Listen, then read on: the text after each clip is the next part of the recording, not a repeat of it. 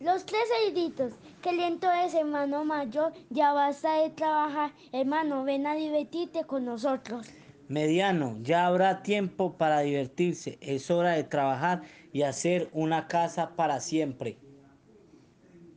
Mien- Mientras tú trabajas, nosotros gozamos de la vida. Una casa es una casa, no importa con qué material es hecha.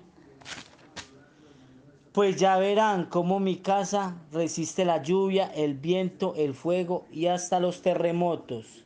Después llegó la noche. Mm.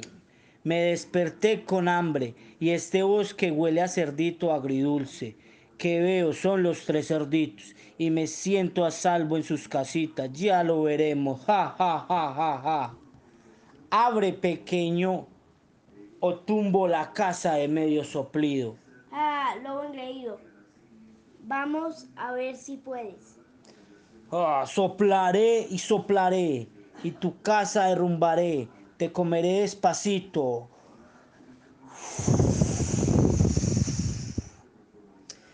Pequeño y mediano, salgan también o les derrumbaré la casa de medio soplido. Ja, ja, ja, vamos a ver si puedes, lobo bandido. Soplaré y soplaré. Bueno, que sea de un soplido completo. Salgan ahora los tres o tumbaré la casa. Ja, ja, ja. No te atreves. Bueno, que sea en uno, en dos, en tres. ¿Listos?